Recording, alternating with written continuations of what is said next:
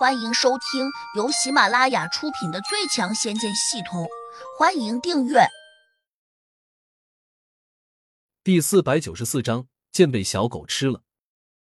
谁知商田的手掌刚刚要打到小白的脖颈处时，小白突然扭转了下身躯，然后掉头便咬向了商田的手掌。商田大吃了一惊，急忙缩手，但他的速度还是慢了半拍，竟被小白咬到了手掌上。更让他惊骇的是，小白的牙齿似乎比刀剑还锋利，竟在刹那间咬下了一块肉。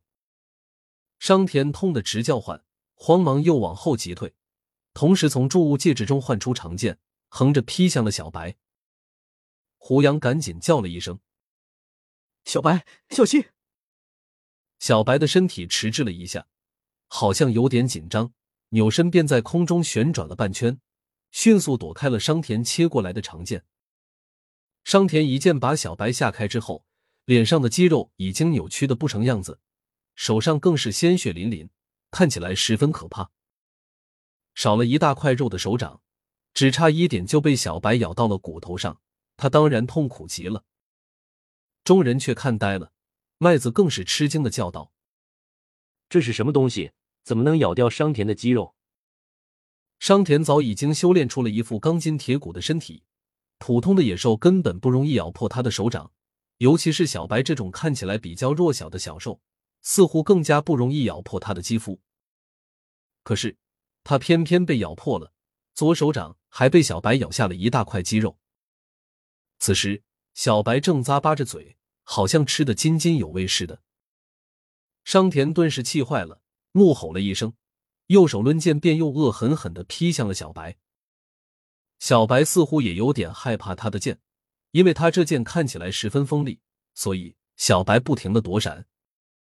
商田越发有些得寸进尺，他一口气连刺带砍，竟在转眼功夫就劈出了七七四十九剑。对于他这样的剑道高手来说，几乎把剑招发挥到了极致，长剑在手，完全舞了个风雨不透。众人都看得有些眼花缭乱。不少人还在大声叫好。商田的剑法果然厉害，要是他拿这套剑法来对付我，估计我在他手下走不了三招。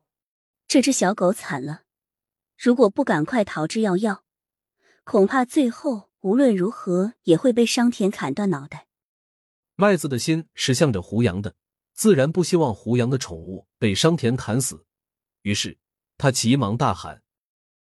商田，手下留情！商田哪会听他的？手上的剑越舞越快。擦！只听得一声脆响，他的剑好像劈进了小白的嘴中，以至于他在抡起剑时，小白竟跟着他的剑四下翻动。终于还是砍中了！麦子失望的叫道。胡杨神情有些严峻，由于这地方无法放出神识，因此。他也没有看清楚商田是如何劈中小白的，他心里顿时一紧。此时，商田更是夸张的仰头大笑起来，跟着又把舞动的剑停了下来。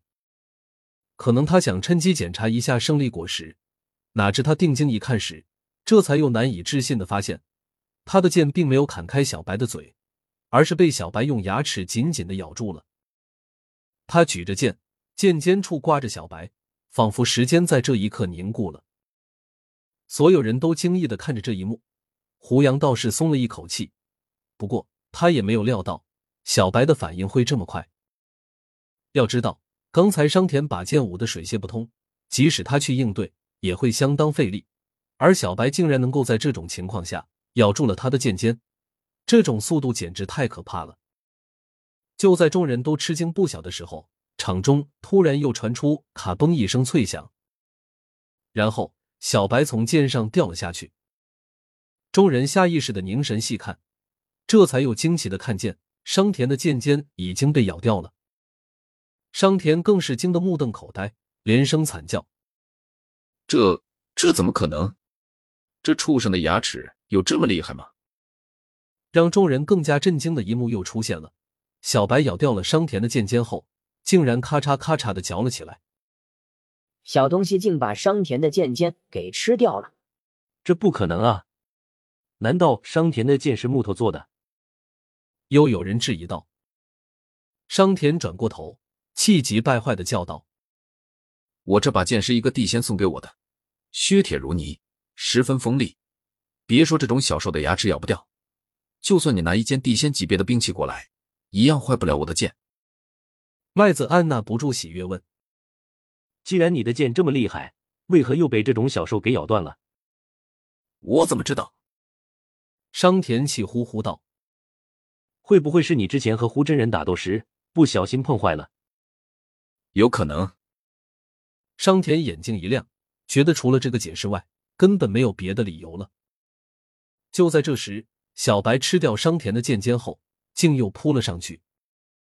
商田有些愤怒，大叫道：“小畜生，你别以为我治不了你！”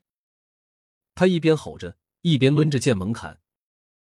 但是这次小白躲闪的速度更快，商田连着劈了十几剑，都没能碰到小白的身子。相反，小白还如复古之躯，越发追击着他。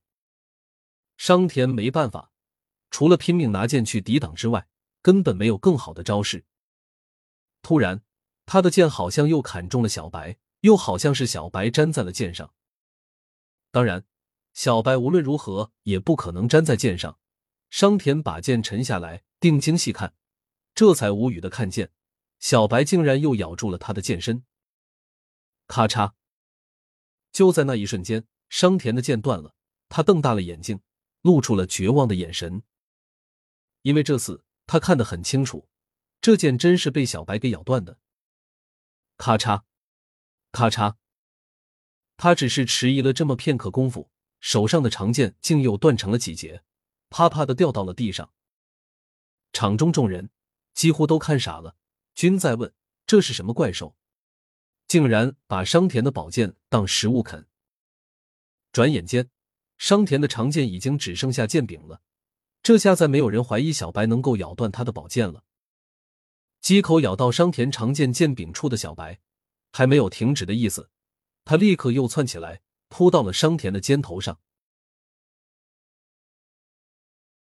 本集已播讲完毕，请订阅专辑，下集精彩继续。